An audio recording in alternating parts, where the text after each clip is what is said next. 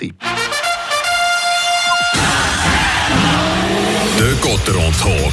Mit eurem Opel-Partner AHG Cars und dem neuen Opel Astra Electric. Ein mutiges und klares Design mit modernster Technologie. 100% elektrisch. Fabian Weber im ersten Spiel hat sich Gotteron daheim zum Saisonauftakt durchsetzen Seitdem ist aber einiges gegangen. Drei Wochen ist es erst her, es ist aber schon der zehnte Match für die beiden Mannschaften. Gotron in diesen ersten neun Matches der Saison fangen zweimal verloren und steht mit 20 Punkten auf dem zweiten Platz der Tabelle.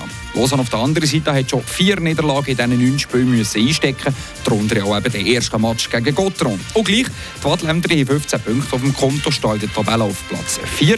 30 geschossene Goal hier sind Lausanne, drittbeste Offensive der Liga hinter Zürich und Gotteron. Hingegen in der Verteidigung 23 Gegengol, das ist nur Platz 8 in der Liga. Die Freiburger haben vier weniger kassiert und sie stehen da doch ein bisschen besser. Aber gleich, die beiden Mannschaften zeigen sich in guter Form zum Saisonstart. Ein bisschen entgegen den Erwartungen von vielen Experten. Gotron Lausanne, ja, in den Typen der Experten vom Hockeyland eher ein bisschen auf den Hinterplätzen zu gewesen.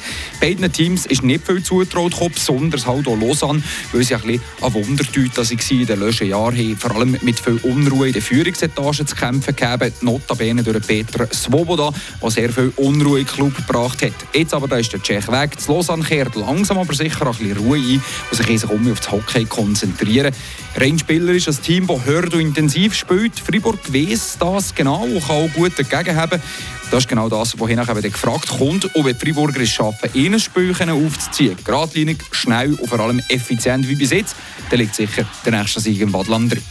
Und dann wollen wir jetzt noch über das Personalien reden. Ich habe gehört sagen, bei Gotterock gäbe es zwei, drei kleine Wechsel. Das hast du genau richtig gehört. Der André Wikow ist nämlich zurück nach seiner Verletzung am Ellbogen, die er im ersten Spiel gegen Lausanne kassiert hat. Hiernach da kann er um gegen Lausanne sein Comeback geben. Er kommt in die Linie mit Sprunger und Schmidt. Der Kilian Motte der kommt zum 13. Stürmer degradiert. Dem läuft es noch gar nicht dieser Saison. Jetzt muss er ein bisschen ohne durch, auch im Powerplay auf der Motte nicht mehr spielen.